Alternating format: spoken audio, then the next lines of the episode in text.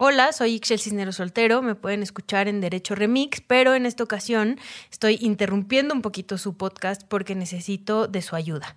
El 24 de noviembre vamos a hacer una acción aquí en la Ciudad de México y en todos los estados de la República para visibilizar la violencia de género y los feminicidios.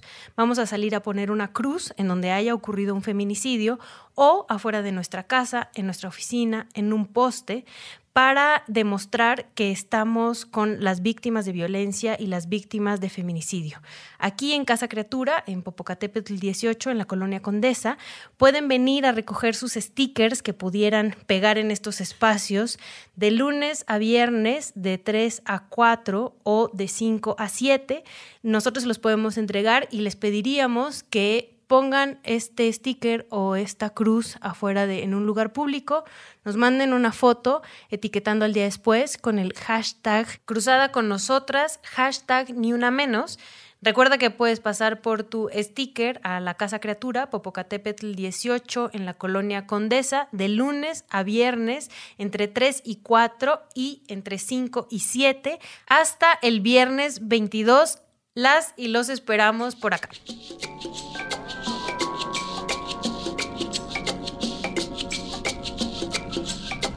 Derecho Remix. Divulgación jurídica para quienes saben reír. Con Miguel Pulido, Ixchel Cisneros y Gonzalo Sánchez de Tagle. Disponible en iTunes, Spotify, Patreon y puentes.mx. Los saludamos hasta donde sea, cuando sea y como sea que se encuentren. Bienvenidos a este podcast, edición especial Antifaz 2019.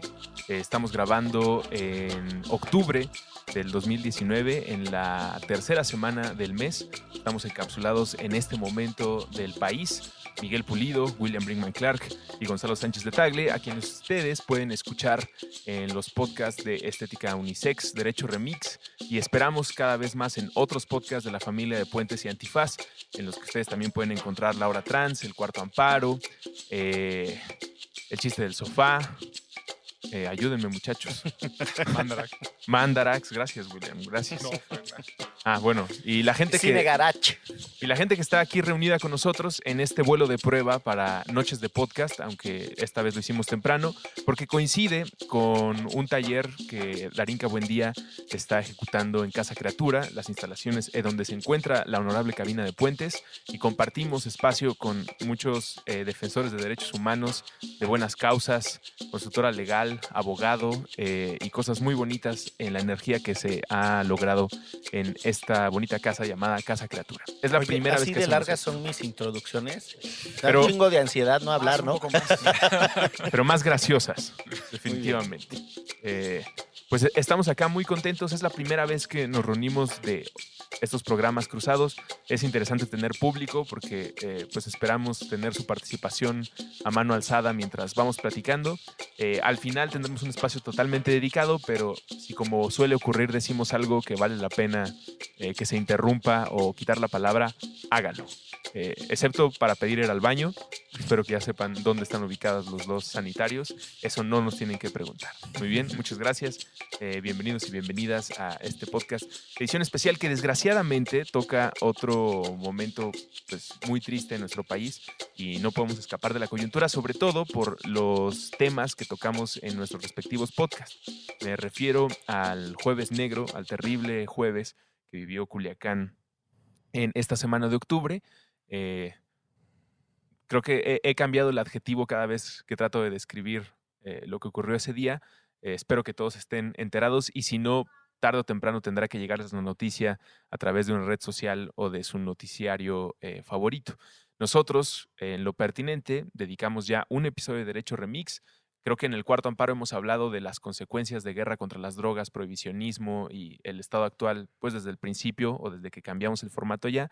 Y desde Estética Unisex también ha habido al menos un episodio dedicado a eh, el imperio, la rebeldía y estas manifestaciones violentas entre y sin comillas como un, un, aspecto estético o que por lo menos desde la teoría crítica y la manera en la que William y Jimena abordan los temas lo hemos podido platicar. Así que creo que podemos empezar con nuestra breve lectura de Culiacán. Y digo breve porque creo que no vamos a poder dejar de hablar de este tema en lo que queda del sexenio, sino es que en lo que nos queda de eh, el país. eh, cómo se enteraron, cuál es la lectura este sábado, a dos días de que ha ocurrido. ¿Hay al- alguna noticia nueva que les haya hecho cambiar de opinión o reafirmar alguna de las lecturas que se han hecho? El breve, para que quien escuche esto y no esté enterado de nada, eh, se trató de capturar al hijo del Chapo, a uno de los hijos del Chapo, es como Ovidio. a Ovidio, exacto, el Chapito, eh, lo cual desató la locura en Culiacán, grupos armados patrullando, la ciudad sitiada y se terminó eh, que lo más efectivo era dejar libre al Chapito para evitar una tragedia mayor. Sí hubo una tragedia, el, el que las familias hayan estado acechadas de esa manera, pues ya es un evento terrorífico. Sin lugar a dudas se pudo haber puesto peor y eso es lo que nos tiene eh, hablando, entre muchos otros temas, el día de hoy. ¿Ha habido una nueva noticia, alguna nueva lectura o tal vez no a partir de la reflexión de alguien más, sino que ustedes mismos eh, repitiendo y repitiendo los videos o las lecturas que hayan hecho les haya dado una nueva perspectiva o confirmado lo que sienten o lo que leen de lo que pasó en Culiacán? ¿Por qué me voltean a ver? Por el, por el rabillo del ojo me di cuenta que Gonzalo Sánchez de Tagle me estaba Pues, lanzando ¿quieres una mirada. yo, manito? Échate, manito, échate, échate. Pues, Échate yo que- sí, pues en esas ando. Eh, pues yo, en realidad, más que modificar las reflexiones eh, que compartimos el viernes en Derecho Remix, las confirmaría. Eh, mucha gente le aplaudió al presidente López Obrador por haber, por haber liberado a Ovidio y en ese sentido evitar una masacre una matanza mayor. Eh, pero en realidad lo que sucede, y, tratando de poner un ejemplo para ponerlo en claro, es como si yo le echo gasolina a esta casa y pasadas unas horas digo, no saben qué, mejor salgamos todos y- y no, no luchemos contra el fuego para evitar más muertes. Bueno, pues tú le echaste la gasolina. Es decir, desde el principio de la A a la Z estuvo mal ejecutada la estrategia para detener a este compadre. Eh, lo platicábamos también que quizás fue circunstancial el que se lo hayan encontrado o no. Es decir, con independencia cómo hayan sucedido los hechos, eh, muy mal todo. Pero lo que me gustaría destacar eh, es la, digamos, la, la polarización que hay en redes sociales, porque parece ser que o estás con López Obrador y apoyas el hecho de que haya soltado a este camarada y así haya evitado eh, más derramamiento de sangre, o estás en contra de eso. Y creo que en un caso como estos, pero sucede también con muchas cosas que hace López Obrador, puede estar en contra de las dos. Es decir, está bien que, que haya, lo haya liberado para evitar masacres, sí, pero eso no significa que haya estado bien que lo haya, la forma en la que lo hizo. Entonces digamos que es un reflejo, un ejemplo de cómo polarizamos en la sociedad a partir de una sola persona.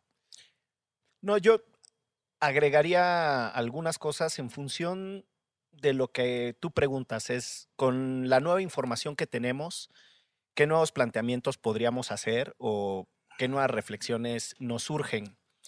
Yo sostuve en la conversación que tuvimos en el episodio de Derecho Remix que creía o tenía las intuiciones de que sí había una dimensión fortuita en, la captura. Porque la información estaba muy cuachalangueada y la verdad es que era muy difícil entender qué era lo que había sucedido. A poco más de 36 horas de los hechos, la verdad es que el plano informativo sigue siendo un desastre. Como ronda de aplauso, vamos a verificar esta información. Aplaude si todavía no te queda claro qué pasó ese día. Pues ahí está. Entonces, es, es muy complejo sacar conclusiones sobre qué los llevó a detener o tener en algún momento rodeado a alguien que, más allá de si es o no hijo del Chapo, en este momento tiene una función muy importante encabezando una organización criminal, que yo creo que ese es el hecho de referencia, más allá de la genealogía que pueda tener el muchacho. Eh, y eso me lleva a pensar lo, lo siguiente, que es, estamos en un contexto en el que difícilmente podemos elaborar nuestras propias conclusiones de manera razonable. Tenemos en esa, en esa pedacería de información algunos elementos que me parece que sí son contundentes. Había un enfrentamiento con el narcotráfico y la forma en la que se ejecutó ese operativo, sin lugar a dudas, fue un desastre y mostró que frente a ese operativo, a ese operativo, y quiero ser bien insistente en esto, el narcotráfico fue más veloz, mejor organizado y con mayor capacidad de fuego. Gonzalo decía el día que estábamos grabando Derecho Remix que no significa que el narcotráfico sea superior a la capacidad de fuego del ejército. Y en eso estoy de acuerdo. Pero si el operativo está mal montado, Entonces, en esa circunstancia, la correlación de fuerzas sí era muy superior del lado, favorablemente del lado de los narcotraficantes. Cierro un par de ideas muy concretas en función de esto, porque lo que creo que no estamos discutiendo es cuál es la verdadera capacidad entonces que tiene el narcotráfico.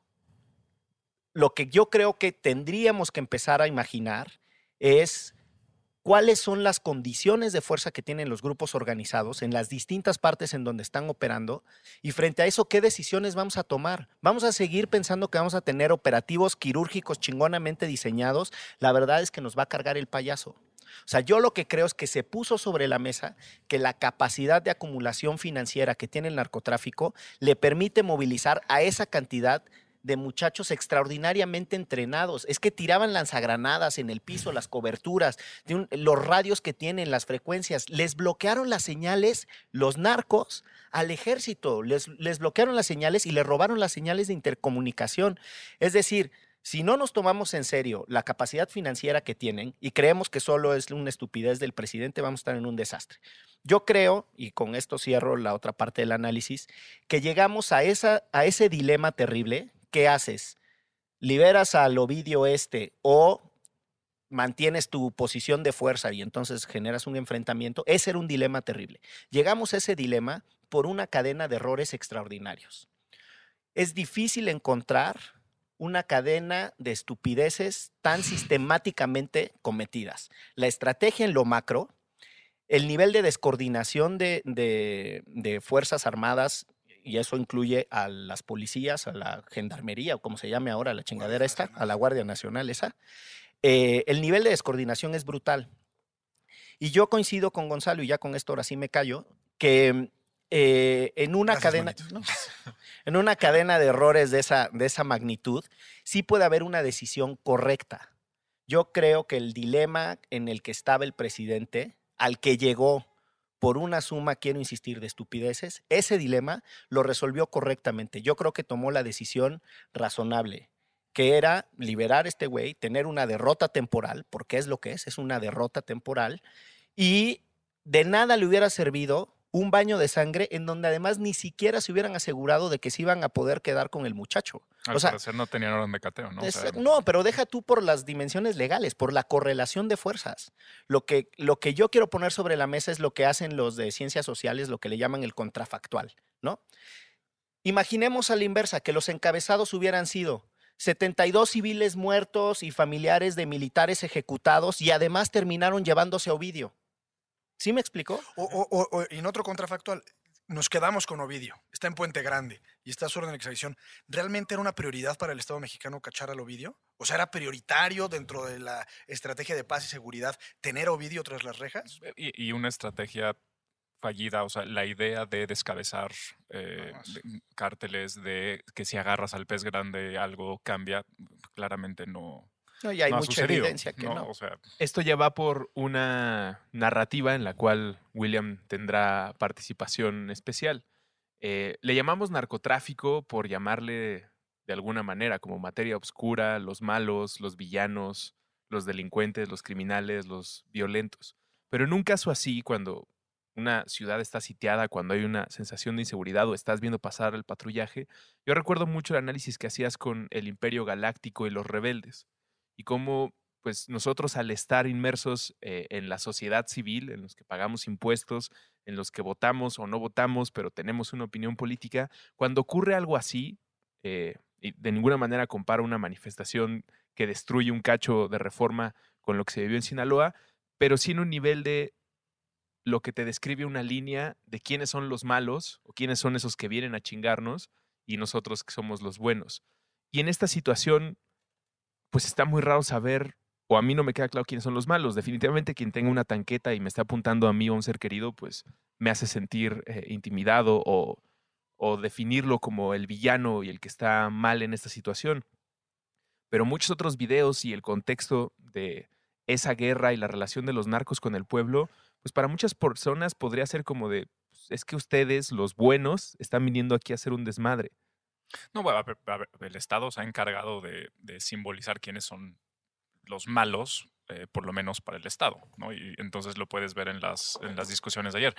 En, algún, programa de radio, que no me acuerdo cuál era, estábamos platicando exactamente lo mismo porque pues llevamos 14 años platicando exactamente lo mismo, ¿no? Pero, yo, comentaba, en, en la guerra de Vietnam, Estados Unidos lanza sobre toda la zona más explosivos que en la Primera Guerra Mundial y la Segunda Guerra Mundial juntos. Mandan casi un millón de, de, efectivos. Son soldados gringos, pues, acá chingones, ¿no? Que, que le saben. Rambos. Eh, Rambos, y no pueden, ¿no? O sea, Vietnam agarra ganando. Vietnam es del tamaño más o menos de Chihuahua, Sonora y, y Sinaloa juntos, ¿no? O sea, Vietnam es chiquito comparado a México.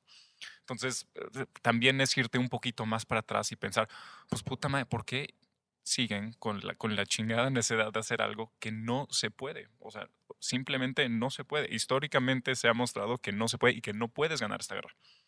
O sea, es una cuestión de territorio, de extensión, como dice Pulido, de fuerzas, de, o sea, no puedes. Y mucho menos si a la gente le gusta la mota, pues, porque yo creo que a todos o nos las gusta. drogas. Entonces, si además tienes eso en contra, o sea, de principio eh, estás perdiendo. Y lo que me interesa ahí es que justamente cuando lees las, eh, las reacciones en redes sociales o lo que sea, lo que es que hay una distancia enorme entre como los marcos conceptuales con los que la gente ve la realidad y la realidad misma, ¿no? Entonces, de un lado que Estado de Derecho y no sé qué, y del otro no, que hizo bien, pero como que nada parece estar eh, adecuado a la, a, la, realidad de las cosas. Y entonces hay este como sesgo cognitivo, entonces unos por un lado y el otro por un lado y se polariza, pero como que nadie acaba diciendo realmente nada. Hay un punto importante. ¿Creen ustedes que si hubiera suficiente información, si, si se hubiera mostrado todos los videos con la hora en la que se realizó, eh, bien documentado por dónde pasaba cada convoy, eso reduciría la polarización de la sociedad? Yo siento que eso solamente le daría más argumentos a ambos lados o incluso nacerían nuevas facciones de opinión, ya no en contra o a favor de una estrategia de gobierno, sino en contra y a favor de eh, las verdades, los videos y las evidencias que te hagan a ti. Es que lo decir, platicaba "Eso con es lo que Jimena, pasó". es lo que platicaba con Jimena ayer, casualmente. Es la gente oye lo que quiere oír. O sea, es muy iluso pensar que si tú ofreces información y educas y toda esta cosa muy eh, liberal, ilustrada, este, va a estar mejor la cosa. Pero lo, lo que nos demuestra la historia es que la gente oye lo que quiere oír. Aunque hay, un, Entonces- hay un documento que se llama, Enci- no, no es la Encívica, no me acuerdo cómo se llama el documento, pero lo sacó el Instituto todavía Federal Electoral hace como unos cuatro o cinco años, eh, en donde hablaba de la cultura política eh, y por qué estamos mal en México en términos de cultura democrática y política. Y eh, después de hacer un enorme diagnóstico, daba tres elementos que teníamos que seguir para tener una buena cultura democrática y política. Eran la verdad, el diálogo y la exigencia. Y en ese orden. Primero hay que conocer, después dialogar a partir de lo que conoces. Y eso es, digamos, esas dos condiciones es lo único que te permite exigir eventualmente. Coincido contigo en que vivimos en una especie como de cajas de resonancia en nuestras propias bolas de nieve y, y esa, eh, digamos, una lógica de autosatisfacción. Yo solo voy a escuchar lo que a mí me interesa y en consecuencia siempre voy a tener la razón en mi pequeño mundo. Pero al final, si como premisa elemental no ponemos la verdad como un valor social, entonces, ento- sí insistiríamos en que cada quien escuche lo que sea y estamos en un diálogo de sordos.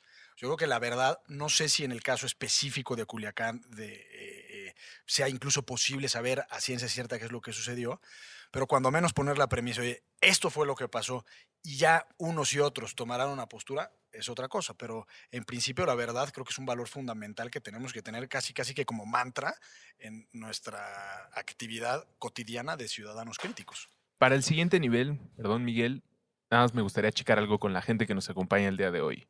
Aplaude si crees que nunca se debe utilizar la violencia contra la violencia.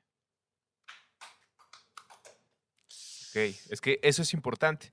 ¿Y por qué, por qué hago esta encuesta y lo traigo hacia acá? Pero ne- necesitas un, necesitas un, como dicen los que hacen las investigaciones, no, o, o- o- o la pregunta inversa para ver quién aplaude más. Sí, Si no, no, pero antes de la llegar a gente esa, que escuche no, no va a saber que aplaudieron muy pocos, yo diría Ah, que gracias. dos o, o tres. o informa. Eh, pero antes de llegar a la pregunta que, que responde o está del otro lado, este planteamiento es importante porque de acuerdo, a través de las vías pacíficas y las leyes, o como explicaba Claudia Paz y Paz, a través de su experiencia en el podcast pasado de Derecho Remix, como el derecho penal, buenos jueces, buenas instituciones, se puede lograr, pero tarde o temprano se tendrá que disparar un arma en caso de que el criminal, el violento, el que está fuera de la ley, tenga amagado a un campesino, a una familia, y pues ahí tendrá que haber. Por eso existe la seguridad pública o el gobierno tiene ese monopolio. Yo tampoco quisiera que se disparara un arma, pero tendría que pasar. Y en una cosa como la que sucedió este jueves en Culiacán, pues es inevitable preguntarme, y supongo que varios más han preguntado, cuando quieran agarrar a los malos, a las cabecillas o hacer una operación así, se tendrá que disparar un arma y pues ahí hay un uso de violencia que nosotros respaldamos. No lo sé. A ver, empiezo por un primer detalle de lo que preguntas. Yo creo que podríamos ordenar la conversación y distinguir eh, violencia y fuerza. Eh, yo creo que hay muchas formas de usar la fuerza que potencialmente se pueden traducir en violencia, pero no necesariamente. Los despliegues, les voy a poner para Con no hablar violencia rollo, Te refieres no solamente a no letal, sino Exacto. algo que transgreda pero pensemos en, pense- eh, pensemos en una cosa, lo que le llaman los operativos disuasivos. Entonces, tú despliegas tal capacidad de fuerza que lo que haces es que impides que alguien se ponga pendejo y entonces pues no va a haber... ¿Es una forma de violencia? Sí, ¿no? prender la sirena en la condesa. Exactamente, y dar, exacto, y dar vueltas a lo menso aquí en el, en el eh, circuito de Ámsterdam. Por favor, dejen de Pero- hacerlo. Eh, es paradójico, los gringos que son extraordinariamente guerristas, así, ex- o sea, tienen más guerras que, que los romanos y los unos eh, en la historia juntos. em, paradójicamente, la verdad es que su verdadera estrategia es la intimidación. Y es lo que en, el, en, en las estrategias se les llama, son una amenaza creíble. O sea, tienen mucha fuerza y tienen la potencialidad de utilizarla. Y desde esa perspectiva son, son una amenaza creíble. Esa es solo una expresión de fuerza. No estoy diciendo que todo lo quiero resolver con tanquetas intimidatorias. Tú tienes muchas otras formas de, de- de fuerza. El Las fisco. el- exactamente, las investigaciones financieras. Nosotros no tenemos un equipo capaz de perseguir la criminalidad financiera o los delitos de cuello blanco o la criminalidad económica, ¿no? Las distintas expresiones de eh, lo que se hace con los flujos ilícitos de lana. Entonces, ahí hay un, ahí hay un temota. Eh, y la otra cosa que yo creo que vale la pena poner sobre la mesa es entender eh, el nivel de penetración que tiene el narcotráfico en los distintos ámbitos de la vida social mexicana. O sea, la narcocultura es más allá de si están o no las camisas del Chapo de moda y si los narcocorridos y tal. O sea, la- las implicaciones que tiene las distintas ramificaciones del narco en nuestra sociedad son muy complejas. Y la verdad es que yo noto que el debate cada vez es más espontáneo, en el sentido de que es más ocurrente y menos serio, menos informado. La, la gente tiene un- una, una suerte de urgencia por tener la razón y no por discutir. Les voy O a por soluciones rápidas, que ayer me decías. pero además les voy a poner un ejemplo bien rápido. Digo, este es el chat de unos amigos. Yo ¿A quién soy vas de- a quemar? De Orizaba, Veracruz, y es el chat de los amigos con los que crecí. ¿Qué opinan de la captura y liberación del Chapo Junior? Pregunta para los Amlovers del grupo y para los que lo odian. O sea, ya, ser- desde ahí solo, hay- cualquier chat, solo ¿no? hay dos categorías, ¿no? Y entonces yo les contesto denso y aburrido y de hueva como soy. Ya me conocen, ese es un tema de análisis muy profundo y serio. Entonces me empiezan a poner stickers. Entonces digo, no mames. Y o sea, Miguel no tiene stickers. yo Pero no están tengo- buenos los stickers. yo no tengo stickers. Para que Miguel los roles. no tiene- Este, y no sabe hacer stickers, yo Además, tampoco. eh, y entonces después ya me ponen, no mames, mejor un audio, bla, bla, bla, puras descalificaciones, que etcétera. mandaste un tratado. mandé este, una epístola. eh, y después termina uno diciéndome, han de saber que en mi amado pueblo Orizaba, Veracruz, eh, me dijeron desde niño changuito y luego chango. Entonces me pone uno, neta chango. O sea, nada más para que vean qué normalizado tenemos el racismo. Como era el moreno del grupo, ¿qué otro pinche apodo te pueden poner? Chango, ¿no? Sí, Entonces ya, ¿qué ultra tal? normalizado. Pero bueno, me pone, neta chango, y entonces bla, bla, bla, bla, bla, y me pone, por favor, no lo reduzcas, tantita madre. Es un tema de toma de decisiones que fueron claramente mal tomadas. Con tu sapiencia, eso sí, ¿verdad? Además escribe mal, pero no importa. E inteligencia, no deberías responder con es más complejo. O sea, estamos huyendo de la complejidad. Lo que queremos es la Sí, conclusión claro. inmediata. Entonces, ¿tú qué quieres saber? ¿Las cosas están bien, están mal? El chat es, ¿eres a favor del peje o en contra del peje? Eh, estamos borrando todos los matices. Estamos huyendo a la reflexión lenta. Estamos huyendo. Yo me lo tomo con calma porque de verdad quiero ser pausado porque me tomo en serio lo que opino. Ahora, si lo que quieren es que diga cosas calenturientas, pues la verdad es que todavía me acuerdo cómo era como adolescente y puedo enlazar frases contundentes y decirlas en chinga y sonar lo que la gente quiere. Están bien pendejos, no saben si no querían el poder y no sabían cómo ejercerlo, ¿para qué lo agarran, bola de estúpido? Sí. Pero o sea, pues, es, es un poquito el problema que, men- que mencionaba Gonzalo, ¿no? O sea, por supuesto que la verdad, sea lo que sea, tiene que ser un, un- un referente en, en cualquier sociedad, pero el problema es que no nos gusta ni que la verdad sea compleja, ni que la verdad sea ambigua, y mucho menos que una verdad sea contradictoria. Entonces, si no nos gusta eso, necesitamos una verdad que sea verdadera, valga la, la redundancia, pero no queremos que nadie más sea el referente absoluto de esa verdad verdadera, más que yo mismo. Entonces, si soy yo mismo y tengo toda esta información, de nuevo voy a oír lo que quiero y, ya, o sea, mi pregunta sería, ¿quién puede ocupar ese espacio? ¿Quién puede ocupar el espacio de, este es el referente de quién puede decir lo que, eh, lo que realmente sucedió? Es muy fácil en la ciencia. O pasa o no pasa, regularidad así. Pero en un, en un caso como el de, Sinaloa es, este, por ejemplo, eh, del mensaje ahorita que decías eh, de- a tu compadre, le, que le mandamos muchos saludos y abrazos, pero son queridos pero, amigos. o sea, que alguien en Orizaba, Veracruz pueda decir claramente fueron decisiones mal tomadas. Ay, cabrón, o sea, ¿estabas ahí o qué pedo o cómo? Y, y, y, y te pinta un mundo, que es, los- es lo que les mencionaba, de un marco de interpretación del mundo, te pinta un mundo en el que esas decisiones o están bien o están mal, o sea, no hay, no hay complejidad, no hay ambigüedad, no hay, pudo haber muchas decisiones buenas, muchas decisiones malas, o sea, eh, ¿no? Entonces se vuelve, se vuelve complejo y no nos gusta que las cosas se vuelvan complejas. A mí me gustaría referirme a tu pregunta, Ruso, respecto a cuál fue el planteamiento violencia contra violencia, ¿no? Sí, de si se puede justificar Y- en y algún me momento. quedé con, pensé que Miguel iba a mencionar la palabra inteligencia. El, No se me da manito. no, no, no, la inteligencia del Estado. Ah, esa Eh, tampoco. No, porque en realidad no es que me parezca un falso planteamiento, pero me parece incompleto. ¿En qué sentido? Por supuesto que el Estado es el único que tiene el uso legítimo de la fuerza. Por otro lado, hay, eh, dentro, digamos, de la enorme gama de derechos, está reconocida la legítima defensa, etcétera. Podemos discutir, digamos, las matices de, de la violencia per se. Pero el Estado, y no solo en este caso, sino en la totalidad de sus acciones debe de ponerse por encima. Y el Estado sí tiene medios alternativos para actuar en determinadas circunstancias. Ha habido muchos operativos en donde detienen, me parece que fue a la Barbie, sin disparar un solo tiro. Eh, eso te dice que el Estado está obligado a elevar sus estándares por encima de lo, del- promedio. ¿Y cuál es ese estándar? Pues evitar eh, víctimas, evitar incidencias que puedan terminar con, con cosas como las que sucedieron en Culiacán el, el jueves. Entonces, la violencia por la violencia no es, no es como, oye, está el chapito disparándome. Pues probablemente en ese momento se justifique el que el militar le responda. No solo en una cuestión de legítima defensa del individuo que se pone la cachucha de militar, sino porque es parte de las funciones del ejército en ese momento en particular, defender o repeler una agresión. Pero si te vas unos pasos atrás, el punto es que no debiste haber llegado a utilizar esa violencia porque como Estado tienes medios alternativos más eficaces de mayor protección a los derechos humanos y de mayor protección a la sociedad civil. Pero inclusive ahí se les pide, ¿no? O sea, es interesantísimo lo que es porque eh, es de nuevo, te metes a Twitter, ¿no?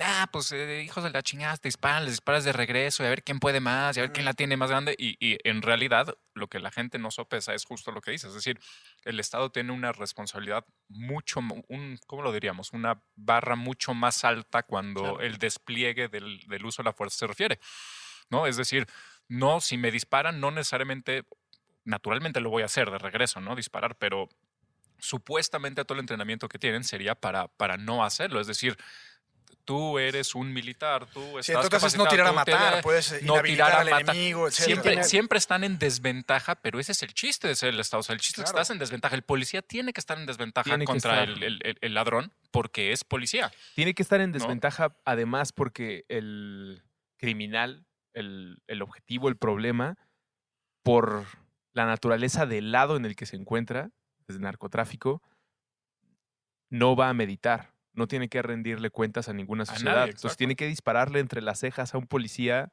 Bueno, y para que le toque las cejas, tiene una ráfaga sin ninguna bronca. Exacto. Y a ver quién se. Porque Exacto. Y no le policía- importa las balas perdidas. Exacto, el policía tiene que pensar en la población Con civil. eso- en el- no. De- déjame nada más dos cosas muy, muy breves que me surgieron escuchando a Gonzalo a propósito de la inteligencia y los medios. Hay un libro que se llama La Quinta Disciplina de Peter Senge. Senge, no sé cómo se pronuncia. ¿Cómo se pronunciará? Senge. Sainch. Senge. No, no sé, no tengo la menor idea. Sonríe, sonríe. de Peter Senge, este, S-E-N-G-E. Eh, y en realidad es un libro que tiene que ver con estas cosas mucho más de cuáles son los métodos de trabajo y es un libro medio de estos de, Como de- manual. de técnica de, de gerente. Pero empieza ese libro con una anécdota muy singular y dice que los verdaderos problemas eh, la gente cree que están originados en la ausencia de decisiones y no en la toma de decisiones que parecen correctas, pero que tienen consecuencias desastrosas. Y él explica cómo documentaron una cadena de incremento de la violencia extraordinario en Estados Unidos a partir de eh, el encarcelamiento de, em, de líderes distribuidores de drogas en California y entonces el opio dejó de llegar a Estados Unidos y hubo una crisis de ansiedad y entonces la gente empezó a cristalear y la violencia de, de Nueva York estaba relacionada por el síndrome de abstinencia ocasionado por el corte radical En California. en California. Entonces, esas son las cosas en las que normalmente no pensamos, ¿no? Eh, esa es, esa es como una primera reflexión. Y la segunda es, yo creo que no hay que confundir la idea de promover un debate complejo, eh, estar mejor informados, no ser calenturientos en las conclusiones a las que llegamos, con no tener opinión y ser tibios. Yo creo que son cosas distintas. Yo lo que, a lo que invito es a que las personas se formen un juicio de la manera más completa y compleja posible, pero que se formen un juicio, porque tampoco se vale decir, pues yo de eso no opino. Me parece que esas son eh, también eh, fuentes del problema el que tenemos. Es una dimensión de la apatía. ¿Cómo no tener solo una pinche conversación de café y chelera aquí en este bonito patio de la Casa Condesa y tal? Pues yo, de la Casa Condesa, de Casa Criatura en la colonia Condesa, yo creo que una de las dimensiones es cómo asumimos una dimensión de acción a partir de nuestras reflexiones. Ok, usted ya llegó a esa conclusión, pues, ¿qué va a hacer con su conclusión y con la toma de, posición, de posesión bonita que tiene? O sea, tiene una posición tomada, pues haga algo. Yo sí creo que tenemos por lo menos que compartir información con otros colegas, activarnos políticamente. Yo, en la medida en la que puedo, trato de insistir en que necesitamos una nueva política de drogas. En Estados Unidos las drogas están extraordinariamente eh, Disponibles. disponibles a una velocidad además cada vez mayor. Ese es tu tema en el cuarto amparo y una de las cosas que ustedes han hecho ha sido llamar la atención sobre ese debate. Y aquí seguimos discutiendo si el capo tenía más o menor capacidad de fuego que el gobierno. Dos cosas, los gringos no van tras sus capos. ¿Cuándo han leído o visto que caiga un gran capo gringo? Pues no, los van- Desaparece- desaparecen como Jimmy los Hoffa van, ya. exacto, los van, neutraliza- los van neutralizando, los van controlando, les van bajando, pero no hacen esas grandes capturas porque no quieren generar un caos. Es decir, sí tienen una política criminal selectiva, esa es la primera cosa, y la segunda, tienen una extraordinaria tolerancia las instituciones del Estado al mundo de las drogas. A pesar de que ellos inventaron la chingadera de la, de la guerra contra las drogas, eh, en realidad lo que hacen es gestionar el problema. Ya que estás pisando el terreno de política Invadí de el drogas. copyright, discúlpame. Y como último tema, antes de pasar a lo que nos quieran decir aquí, las preguntas que quieran meter o la opinión que quieran agregar a este primer podcast en vivo en Casa Criatura, eh, creo que un- una de las principales consecuencias de no entrarle a estos temas con la complejidad, seriedad o estudio que requieren es terminar en soluciones tan simples o la más simple de todas y también para mí la más violenta es disparar un arma. Lo voy a poner eh, con un ejemplo muy claro el no a querer hacer una discusión de un problema tan complejo como el regular las sustancias psicodélicas, las sustancias prohibidas, cualquier cosa que afecte a nuestro sistema nervioso y mantenerlo en este sistema, creo hasta la fecha se sigue reduciendo aún. Lo que pasa es que este es un problema porque hay alguien malo y ese alguien malo tiene que ser eliminado. Y entonces empiezan a salir los adjetivos. Las cucarachas, las ratas, los eh, violentos, los narcotraficantes. Los puercos, cochinos y marranos. ¿no? estos son los seres a los que tenemos que eliminar, porque como no queremos lidiar con la complejidad del problema que involucra, pues, informar a la ciudadanía sobre los usos y consecuencias de sustancias, eh, tener clínicas para quien, lo neces- quien necesite Claro. ayuda, hacer un buen, eh, un buen plan para la, la gestión, producción y venta de todas estas sustancias. Al no querer lidiar con eso y al, como decía Miguel, escapar al tener una opinión, se reduce a pues le disparo o no le disparo a ese güey que se ve como un narco. Porque si no le disparo ahorita, pues puede crecer y convertirse en un problema más grande. Ese creo que es uno de los principales problemas y lo que, con lo que me gustaría eh, cerrar este, esta primera parte de la plática antes de los escuchas, es hablar justo sobre ese detalle eh, de la división con los malos, perdón por insistir con el tema, pero también sobre cómo es una consecuencia de no tener un debate más complejo. El, ah, bueno, pues si el problema es eso, pues elimínalo. Pero, pero es que, a ver, creo que la clave de tu pregunta está en un poquito lo que decía, lo que decía Miguel. Eh, Miguel, disculpen que sea yo pesimista, pero eh, no, yo, yo no creo que sea exactamente como lo pones, sino que el problema está en que no tiene ningún valor pragmático en nuestras sociedades la discusión compleja, la información, eh, la verdad, etcétera, etcétera, etcétera. Todo Por- lo que tengo son datos y ciencia. no, no, no, no. A ver. Y la gente odia los datos y la ciencia. ¿Por, qué lo digo así? Porque, em, o sea, la, la razón por la cual, según yo, disculpen hueva, pero eh, la, razón por la cual no es eh, López Obrador, sino es López Obrador, Trump, Bolsonaro, bla, bla, bla, es decir, cierto tipo de gobernantes específicos que están ganando, es una falla en el sistema liberal, en, la medida en la que se une con un tipo de gobernanza o de distribución de poder democrático. Yo creo que el problema ahí está en que para alguien que lo que busca es poder, no tiene ningún valor lo que dices tú, Russo. O sea, eh, es la tesis schmittiana. Es decir, pues, sí, o sea, está muy, muy padre eh, complejizar y todo así, pero si yo lo que quiero es ganar votos, porque los votos hasta ahorita es la única manera en la que hemos podido, entre comillas, tener una distribución democrática del poder. Digo, hay otras maneras, pero si lo que quiero es ganar votos y tengo entre complejizar la discusión, eh, mostrar matices, informar al pueblo, eh, etcétera, etcétera, O o, jugar para la audiencia. o crear malos y buenos, ¿sí? Desde un punto de vista pragmático, lo que resulta eficiente es crear malos y buenos. Entonces podemos discutir mucho sobre lo de la chingada que está crear malos y buenos y bla, bla, bla, pero o sea, la manera en la que están distribuidas todas las maneras de conseguir acceder y, ejercer el poder no dan para la complejidad. O sea, no, no, no, no es algo eficiente. Y al llevarlo hacia lo simple, también viene el convertir a la legalización de las drogas en una panacea. Como decir, ah, es que si se legalizan las sustancias, terminará eh, la violencia. Y ese creo que es un argumento que es el más a favor de que siga el prohibicionismo, porque es una mentira.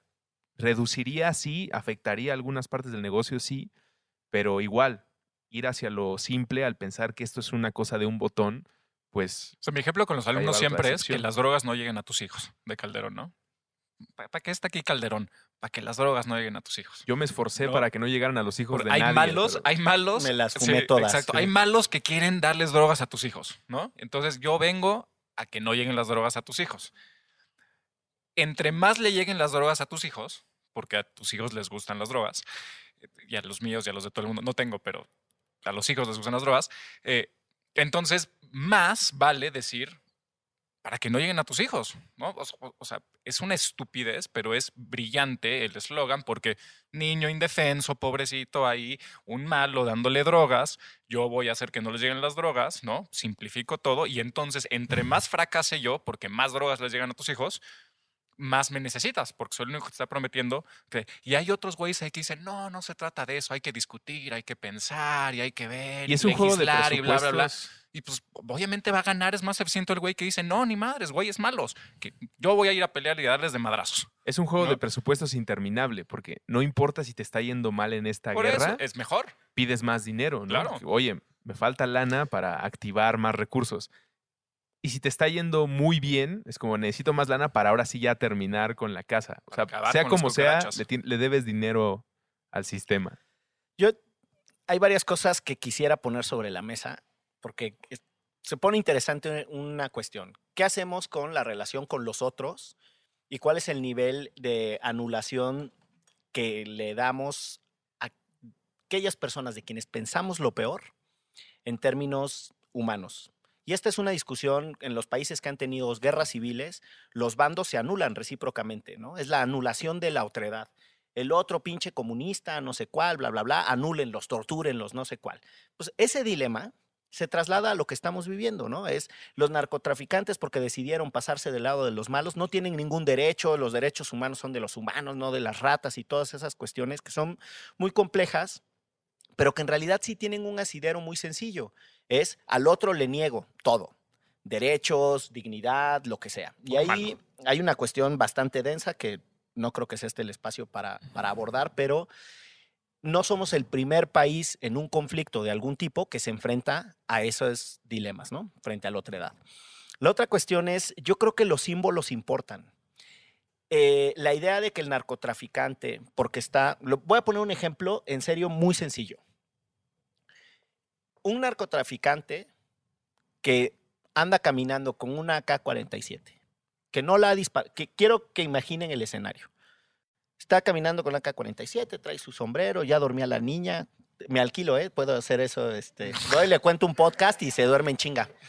Y este. Contacten a Russo Exacto. para. Y ahora ya la despertaste. también, también para eso, para que vaya a la escuela, es, pero esa es doble tarifa.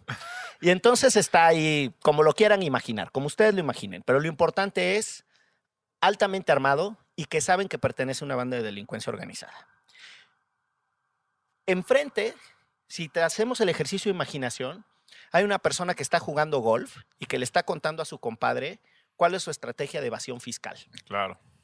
Y yo les aseguro que vamos a anular todos los derechos del que esté portando un arma y que sabemos que pertenece a una banda de delincuencia organizada, aunque ni siquiera nos consta si ya disparó el arma, si ya mató a alguien o si la droga que vendió fue consumida desproporcionalmente o causó alguna muerte por salud. No sabemos, lo único que sabemos es que está armado y que pertenece a una banda de delincuencia organizada, en el ejercicio que yo hice. Y el otro, ya les dije que le está contando a su compadre cómo evadir impuestos O cómo evadió. o cómo evadió impuestos, cómo los evadió. O sea, es decir, ya confesó su acto delictivo. Y sin impuestos no se pueden construir hospitales ni se pueden comprar medicamentos. Y yo les podría hacer una cadena causal de personas que murieron por esa evasión de impuestos y no en el otro caso. Pero los símbolos importan, los símbolos de la maldad es a lo que quiero llegar. Y tenemos súper arraigada la maldad de los narcos y no sé cuál, yo no quiero decir que son moralmente mejores o peores que los otros. Lo que digo es que no somos ni tan violentos ni tan contundentes contra otras formas de robar. El otro día que me estaba agarrando a piñas con un amigo porque decía que no, que para que se roben sus impuestos mejor él no los O pagaba. sea, te llevas muy bien Sí. con tus amigos. A toda madre con ellos. Y- Y y entonces... tienes, y tienes amigos que no pagan impuestos, y al tengo parecer. amigos que no pagan impuestos, lo peor. No, entonces me estoy diciendo, ¿para qué pago los impuestos si se los roban y la chingada? Y además, este, la seguridad social, el IMSS está de la madre, entonces tampoco les pago el seguro social. Y se puso tensa, pero tensa, tensa la cosa. Yo le dije, cabrón, es exactamente lo mismo, exactamente lo mismo. Si me dijeras, no, güey, pues es- vi el coche de mi vecino abierto y yo dije, güey, se lo va a robar alguien más, para que se lo robe Me lo alguien robo más, yo. mejor lo, me lo robo yo. Es la misma pendejada, pero los símbolos importan. El símbolo del que evade los impuestos y no sé cuál es del astuto El y listillo. el otro no, exacto. Y ya con eso me callo porque si no me... No, me yo, enchilo. yo quisiera, muy buena reflexión y además buen ejemplo. Yo quisiera hacer dos comentarios. Y empezando como retomando las ideas de Miguel. Hay un autor que Miguel y yo hemos platicado en Derecho Remix que se llama Roberto Gargarela. Más que ser un autor, es un extraordinario constitucionalista y teórico del Estado argentino. Y vigente además, porque todavía tiene corta edad. Y tiene un librito que se los recomiendo a todos que se llama Cartas sobre la Intolerancia, en donde a partir, en, en Argentina le llaman piqueteros, pero aquí digamos sería, el mejor ejemplo es la manifestación de los taxistas de hace un par de semanas. Y entonces él empieza a, a desmenuzar de alguna forma la contradicción o la oposición que existe entre el derecho a manifestarte y el derecho a libre tránsito, por ejemplo, a la movilidad. Y sin echarles todo el rollo argumentativo de Gargarela, al final él termina con una especie de teoría sobre la dimensión social del derecho penal, que por ahí un poco me, me imagino a lo que te refería, Ruso. Y él dice, está bien, quizás te rompe el hocico el que te tengas que quedar dos horas en tu coche, eh, digamos, o no puedas llegar en el coche o en el medio de transporte que usualmente utilizas a tu destino, sea el trabajo lo que sea. Y usualmente perdemos de vista que el taxista, el campesino o quien sea que se esté manifestando, tiene una razón que usualmente está sustentada en un derecho fundamental que no le ha sido garantizado o reconocido de manera adecuada. Puede ser vivienda, puede ser en este caso derecho al trabajo, lo que sea. Cada quien teniendo una posición específica respecto al, caso en concreto, el que sea.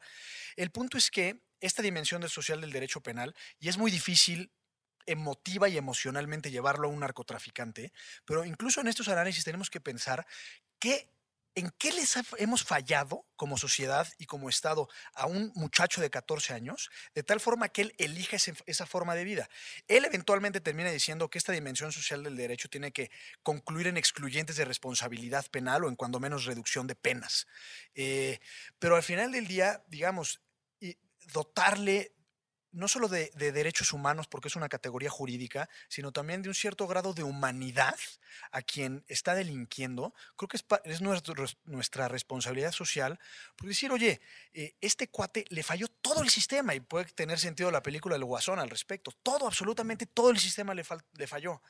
Entonces, eso digamos como reflexión por lo que hace a- a lo que dice Miguel, el sistema no le falló al, al que está jugando golf y evadió impuestos. No, Eres un le- privilegiado le que está utilizando, que está utilizando eh, el sistema justamente para beneficiarse, pero probablemente no así el, el- el- el narcotraficante.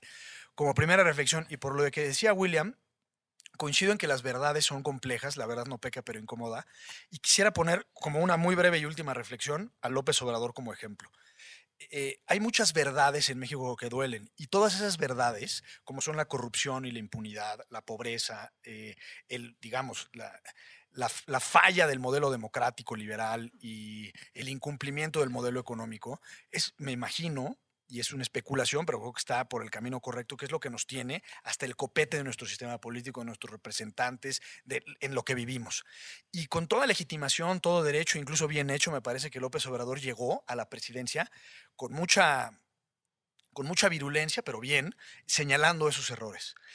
Eso es una cosa desde el punto Hasta de le hiciste así el dedito desde el igualito punto de que el vista del discurso público, está bien. Y ahí creo que se simplifica el discurso público. Hay buenos y malos. Y están los corruptos, los que se robaron la lana. Está Rosario Robles y toda la compañía de rateros. Muy bien.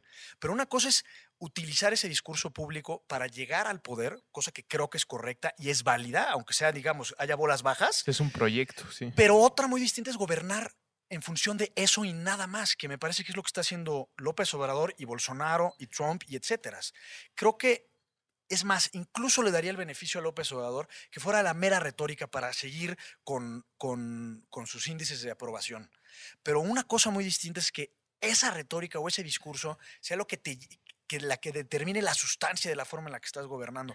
Y creo que ahí son dos discusiones diferentes, porque una es, oye, bueno, yo puedo en mis mañaneras poner a todos como lazo de marrano y chance está bien, no es una buena estrategia, no estamos acostumbrados, pero a ver cómo termina. Pero otra muy distinta, cuando menos, como se han repartido las cartas en los 10 meses que lleva de gobierno, pareciera ser que ahí se queda. Pero nunca acaba, ¿no? O sea, porque una vez que, entre comillas, tienes el poder, es o más poder o, o- o mantenerlo. Entonces tienes que seguir con esta, con esta No retórica, estoy de con acuerdo, pero creo que tiene que haber también carnita. De, de alguna forma tiene que haber sustancia y estrategia y planeación y presupuestos y demás. Y creo que en el caso de estos líderes demagógicos, populistas o como les quieran, o demócratas, si les queremos llamar así, Les da miedo el Excel. les da miedo el Excel. Al- Tal cual. Claro que le da miedo el Excel. De hecho, tomemos una frase de López Obrador. Para gobernar se necesita 99% ser honesto y un, por- y un 1% ser capaz. El cagadero ¿Él de? Culiacán. ¿Es el frase de él. office. El, el cagadero de Culiacán es exactamente eso. El O sea, pense- con el paintbrush hacen sus estrategias. ¿no? Exacto. Pensemos que era alguien diciendo, pues nos pasaron una orden de captura, vamos a ejecutarla. Somos honestos, sí. Vamos a dejar pasar Vale. esta oportunidad. ¿Verdad que la ley se aplica, muchachos? Sí, ¿verdad que somos bien honestos? Sí, ¿verdad que no nos van a dar moche para que se vaya? No. Fueron 99% honestos, 1% capaces, ¿no? Se armó un pinche Se desastre. los chingaron. Y con esa reflexión creo que podemos eh, terminar esta primera solo, ronda. Solo sí, sí, por favor. menciono una por cosa favor. porque si no Jimena, Jimena me mata, ¿no? Pero parte del podcast sería muy importante. Con lo que dijo Gonzalo ahorita es, por ejemplo, ahí hay dos dimensiones. Es veo a un joven que hace algo mal y hay, hay dos, yo, creo que podrías separar básicamente a la banda en dos. Es, hizo algo mal, castígalo porque hizo algo mal o, a ver, ¿no? ¿En qué le fallamos? Ten compasión. Y, y a lo que voy con esto es, eso es una distribución muy, muy, muy notable de eh, lo femenino y lo masculino. Es decir, y, si están en el espacio público, si tienen cabida o no en el espacio público, si tienen cabida o no en la política, y parecería que para nosotros en la política todo el ámbito de lo femenino que tendría que ver con cuidado, compasión, etcétera, etcétera, etcétera, etcétera, sigue estando en el ámbito de lo privado. Entonces está muy bien que en tu casa eh, le tengas compasión a quien sea y tengas cuidado y lo que sea, pero, pero, ah, pero en el mundo no. ¿No? En- Entonces, entonces dices, no, a ver, señores, es que vamos a ver en qué le fallamos a este, a este compadre que, que ahora es narcotraficante. No, ni madres, güey, es narcotraficante, hizo algo mal, chíngenselo, cárcel y Él tomó sus castíguenlo. y- decisiones. ¿no? Exacto, él tomó su, él, él está huevoncito, ¿no? esa relación bien rara entre lo individual y lo colectivo y cuando entonces dices, tú individuo te haces cargo de tus responsabilidades, pero no fuera eh, tu familiar porque entonces construyes todas unas escápate, manito, escápate. Pero hay una cosa bien singular con el, la guasa que ya se trae la raza ahora con el tema de acúsanlo con sus mamacitas y sus abuelitas, pero Tiene a ver, algo, no- tiene no, algo, tiene tiene algo. algo. Yo, sí, yo sí, lo- sí, sí, sí. O sea, yo les podría poner documentos sobre la mesa de las estrategias de reducción de violencia en Chicago, las más exitosas. Eran unos planes de reducción de violencia que tomaban en cuenta, ojo con lo que voy a decir, ¿eh? acuerdos con iglesias, líderes de pandillas y las familias de los líderes de las pandillas. O sea, está, es, es muy chocante que el presidente vaya a Reynosa, donde está cabrón, ¿no? El nivel de, de violencia desmedida y que diga, fuchi, guácala, ¿no? Porque fue donde lo. O sea, es un despropósito discursivo y es un error. Lo único que quiero decir es, ojo, tampoco nos burlemos, porque si estudiáramos las, est- eh, las estrategias más sofisticadas para la reducción de las violencias, atraviesan por cosas que no nos gustan. Es Acuerdos con, humana. o sea, acuerdos con las íntimo. pandillas, perdones, vínculos con las familias e involucramiento de las iglesias. Que- que han tenido un análisis, un- un análisis muy bonito que decía, toda la gente se hija la chingada. O sea, todos son demonios. Así decía Lo Kant. único, sí, va bueno. Palabras más, palabras menos. Sea, Ya no recuerdo esa pues, cita. No- Le dijeron, no, señor Kant, no puede poner eso. Nah, bueno, pon. O sea, básicamente decía, todos los seres humanos son demonios y nadie les va a quitar eso. Lo único importante es que no aparezcan como tales. O sea, no todo el mundo va a ser un hijo de la chingada, pero lo importante en la sociedad es que no, que te dé penita hacerlo ante los demás. Le mandamos un saludo a Kant. Le mandamos un donde saludo. quiera, Y, y la, Manolo, a don Manolo Kant. y la mamacita es el primer lugar donde, donde quieres donde quieres quedar bien, ¿no? O sea, te voy a acusar con tu mamá, güey. O sea, eres narco, estás haciendo tus mamás, te voy a ir a acusar con tu mamá. ¿No? O sea, hay algo, hay algo ahí.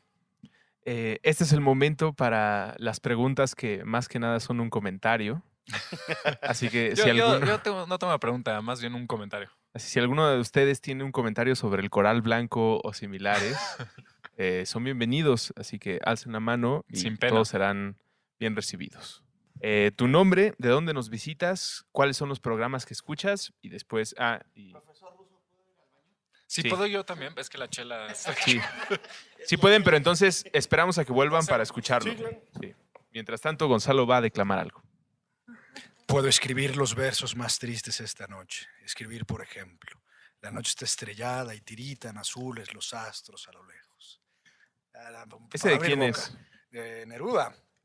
20 poemas de amor y una canción desesperada. Eh, ¿Puede recitar poemas completos? Yo te he O nombrado. sea, no ahorita.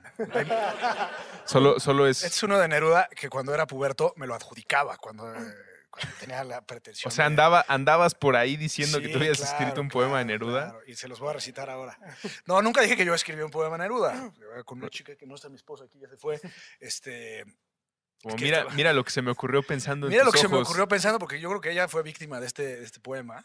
Y, y dice así el poema. Pero Yo ella te- ya sabe, Sí, ¿verdad? ya que sabe, no es. claro. ok. Yo te he nombrado reina. Hay más altas que tú, más altas. Hay más puras que tú, más puras. Pero yo te he nombrado reina. Cuando pasas por la calle nadie te reconoce. Nadie ve tu corona de cristal. Nadie mira la alfombra de oro rojo que pisas cuando pasas. Y cuando asomas, en el aire suenan las campanas. Y un himno llena el mundo, un himno que solo tú y yo, amor mío, escuchamos. Creo que Bad Bunny le hizo un cover ¿Sí? esa rol. Y si no, debería, la neta. Sí. E- El amor romántico sí ya no tiene cabida en el reggaetón. Y, bueno, el reggaetón, ¿qué tiene cabida? Sería más bien mi pregunta. En el perreo, El manito. perreo. En el, en- el perreo y la descolonización, que ahora tengo entendido es como Ojalá una cosa. Compartimos este micrófono. Un podcast de... Unas siguientes noches de podcast la dedicamos a la descolonización con Luis Almaguer. La descolonización. La descolonización, sí. Muy bien, ahora sí, eh, por favor, para que quede el registro en la grabación, Claro. ¿cómo te llamas? ¿De dónde vienes? ¿Qué programas escuchas? Y después lo que nos quieras decir. Hola, eh, yo soy Gustavo Ordaz, vivo aquí en la Ciudad de México. eh, básicamente escucho casi toda la barra de puentes, todas desde Derecho Remix, Mandarax, Cine Garage, este, Supracortical, bla, bla, bla. Casi Estética Unisex. Unisex, obviamente, Laura Trans. eh, y más bien, este no sé si es pregunta o comentario. yo quería decir que, tomando en cuenta que Calderón durante su mandato utilizó como órgano para legitimar su gobierno la guerra contra el narco, ¿no será que López Obrador quisiera utilizar esta liberación de Ovidio y señalar su justificación y decir yo prefiero liberar a este hombre a tener más víctimas como una, insisto, una legitimización, una, un, como hacerse notar como un presidente más humano, más preocupado por las víctimas que por otra cosa? Pues creo que ahí una de las eh, cosas que aportó Gonzalo al principio de la conversación, creo que iba por ahí como el, lo que decías del incendio, como de prenderle fuego a una casa y después ser el único que tiene una cubeta o aplaudir de que se pudo apagar rápidamente. Eh, me recordó mucho al uno de los especiales de Dave Chappelle en Netflix en el que cuenta la historia de este pimp, eh, un chulo, un proxeneta, eh, que escribió un libro de cómo trataba a las mujeres y a su top bitches, que eran sus administradoras del negocio, para que se quedaran con él. Decía, ya cuando veas que se está yendo, ponle la madriza de su vida. Como déjala a punto de morir y después dale un baño con hielo y dale pastillas para alivianarla y vas a ver que se va a quedar contigo otra vez. O sea, la vas a golpear tan fuerte que se le va a olvidar quién la golpeó y después cuando la estés curando y la trates bien, va a tener como, ay, güey, qué bueno que ya no me duele el cuerpo, ya está, se me olvidó quién me soltó los golpes. No sé si una estrategia del gobierno o del sistema, pero a mí me suena mucho a cosas así como, la regaste, tal vez no era tu intención ponerme esta golpiza, pero después resulta que en el juego de los símbolos, lo que se vende o el, activo político que se anda paseando por ahí es que eres un ser piadoso, misericordioso y pacifista.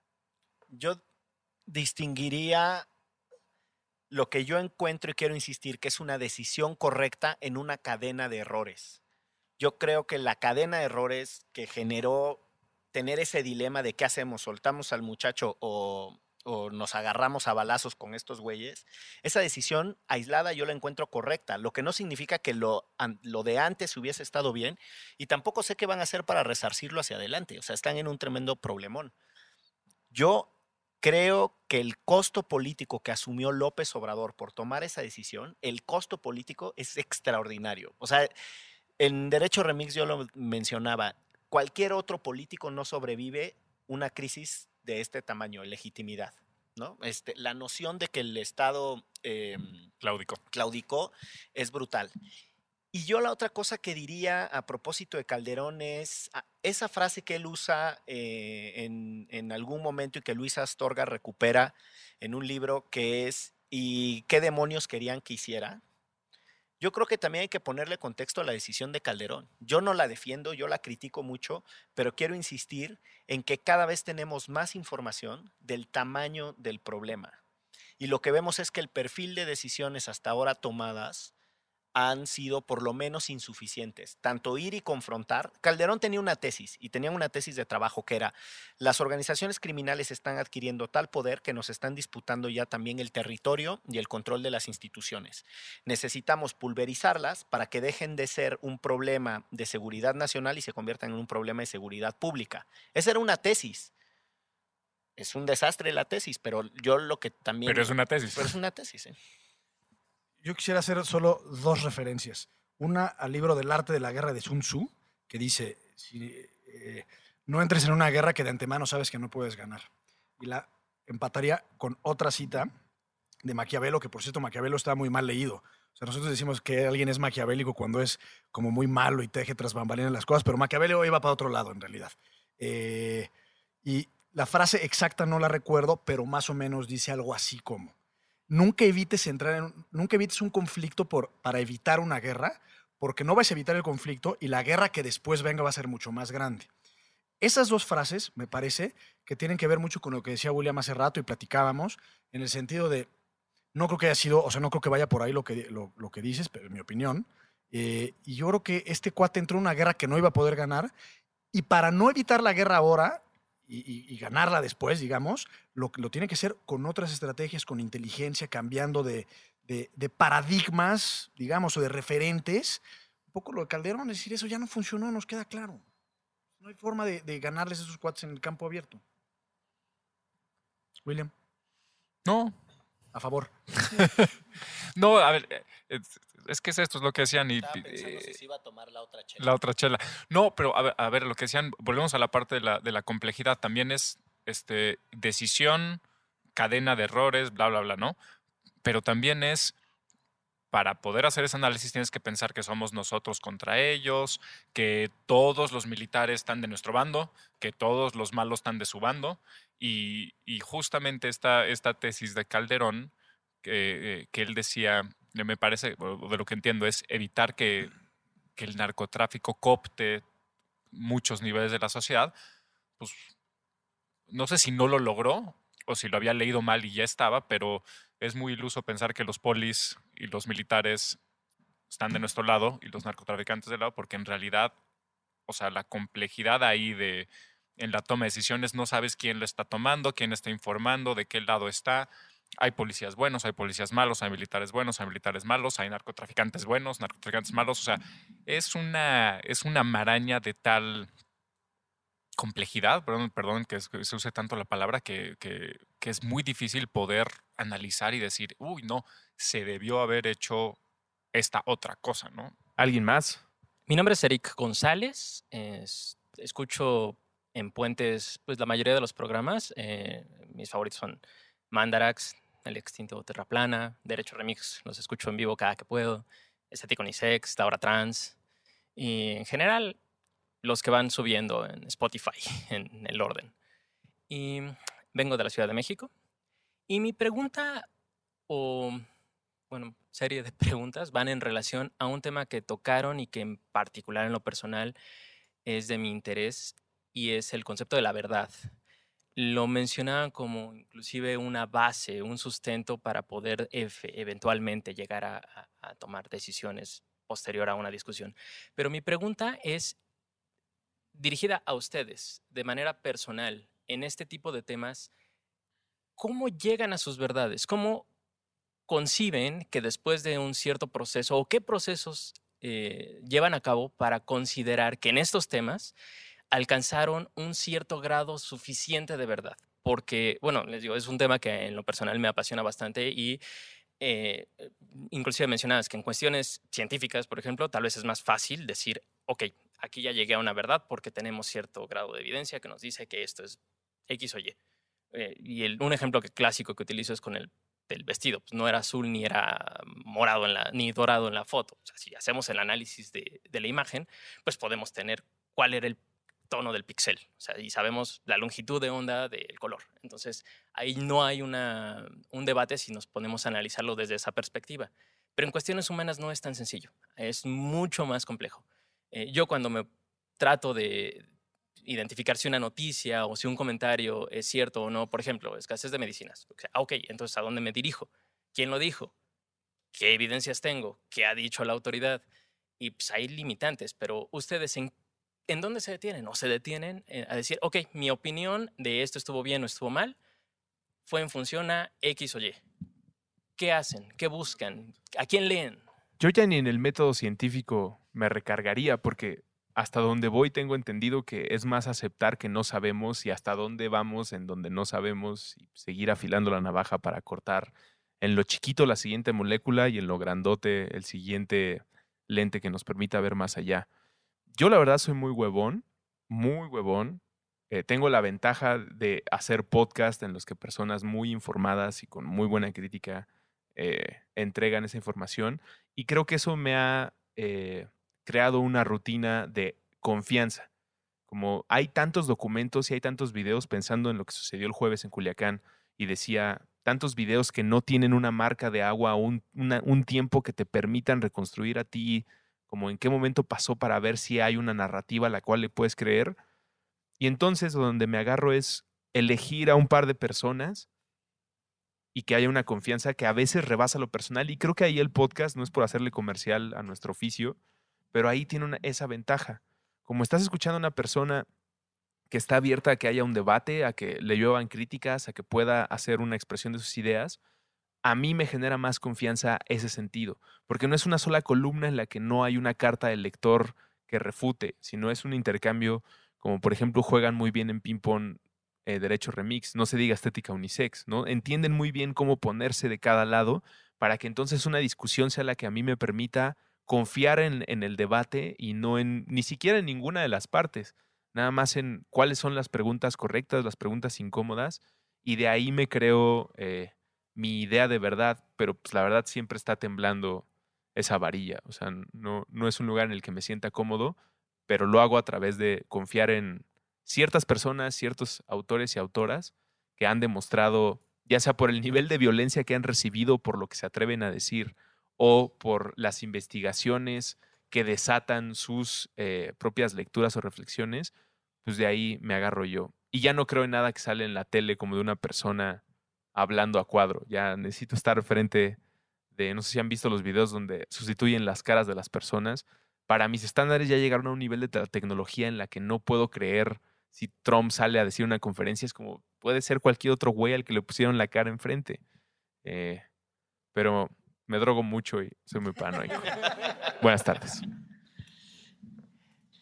Yo, yo la verdad es que sí le doy un poco la vuelta al tema de verdad.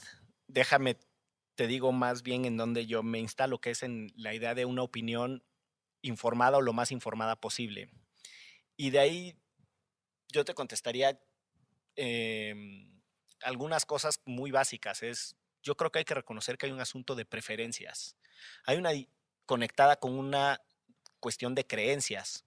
Uno tiende a preferir unas versiones por sobre las otras porque cree que, y ahí le pones el atributo, que es cierta, que es más sofisticada, que es más completa. Es decir, hay una, hay una alta dosis de, de mm, subjetividad y yo te diría que también hay una dimensión temporal, o sea, yo hay cosas que hoy creo que no pensaba igual en el pasado.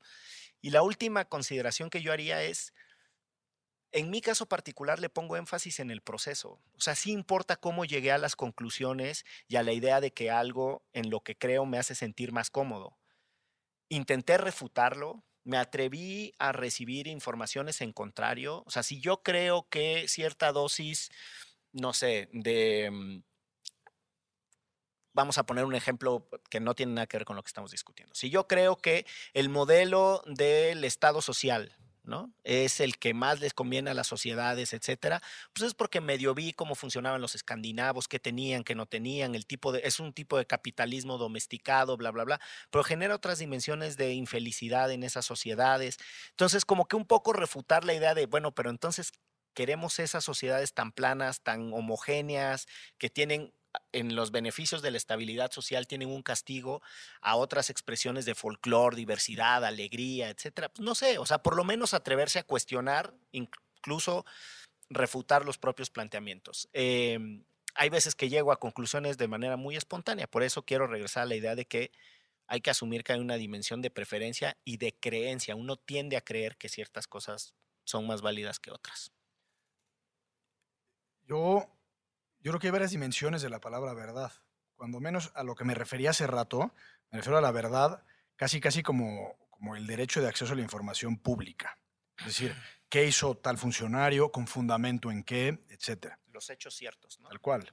Eh, hay un autor que en Derecho Remix lo he referido varias veces, que se llama Dieter Nolen, que es un politólogo alemán, y tiene un libro que se llama El contexto hace la diferencia. Y hay una transcripción de una clase que le da a unos alumnos y al final de su clase invita a los alumnos a salir de la cultura de la opinión y entrar en la cultura del argumento y la fundamentación. Y incluso desde el punto de vista de la libertad de expresión, la opinión tiene una defensa muy distinta, una protección muy distinta a cuando tú das información cual si fuera un hecho fáctico, es decir, que algo sucedió. Eh, el derecho de réplica, por ejemplo, no se actualiza en ambas de la misma forma, etcétera. Para mí la verdad, que, pues, es, es todo y nada al mismo tiempo, yo creo que yo la tomaría a partir de dos cosas. Un poco tomando lo que dijo Russo, es de la gente en la que empiezas a confiar, eh, sus procesos intelectuales, sus procesos de estudio, la forma en la que argumenta, en la que justifica, digamos, la conclusión a la que llega. Y en ese sentido, yo creo que el proceso, no proceso científico o método científico cartesiano, pero oye, este compadre siguió tal metodología para llegar a esta conclusión.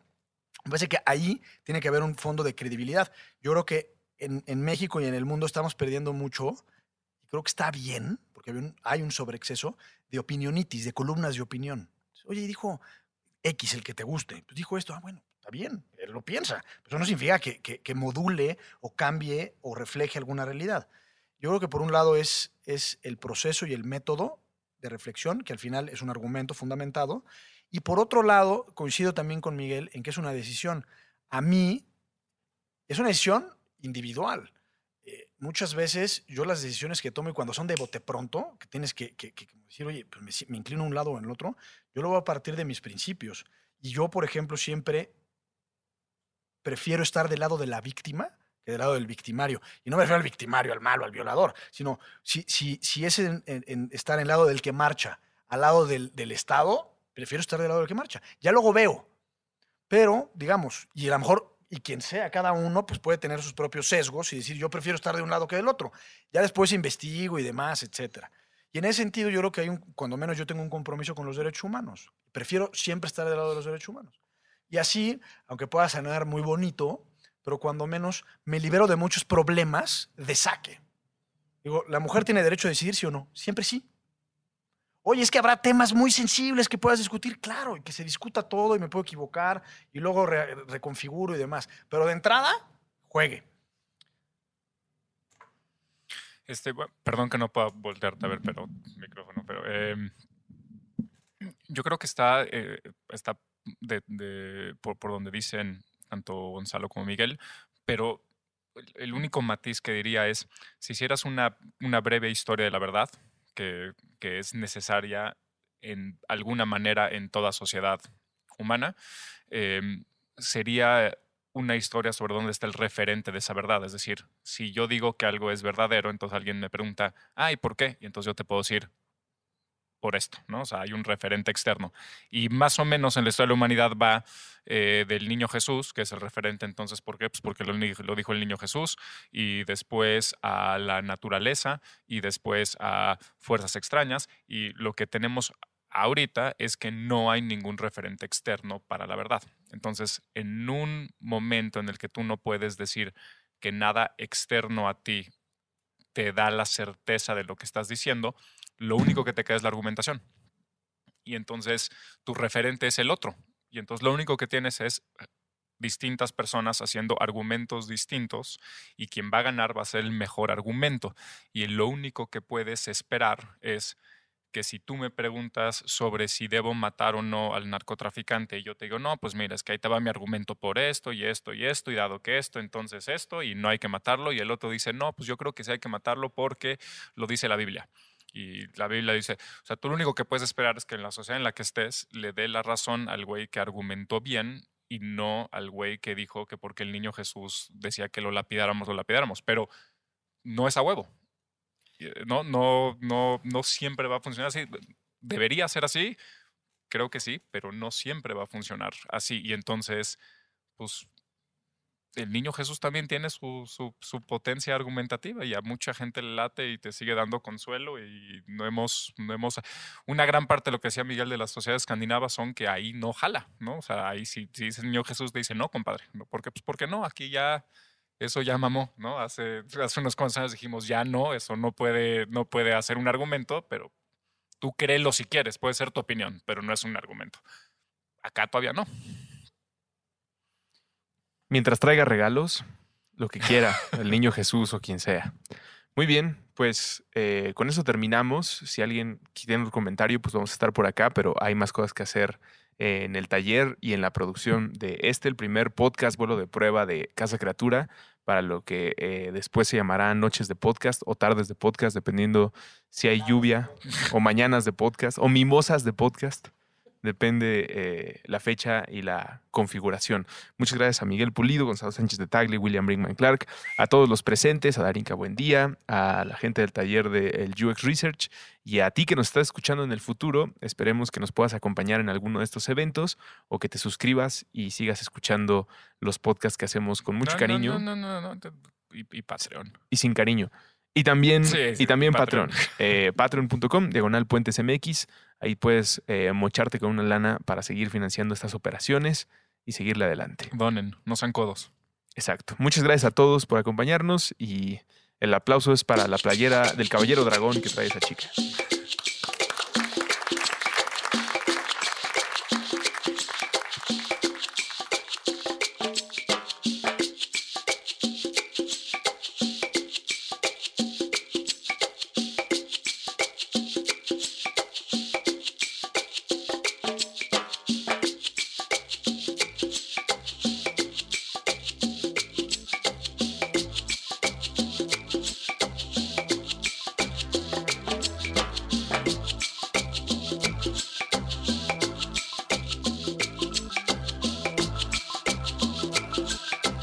Derecho Remix.